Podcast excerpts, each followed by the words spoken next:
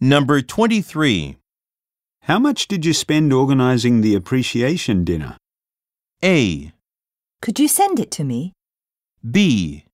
I'm still adding up the receipts. C. We had well over 200 attendees.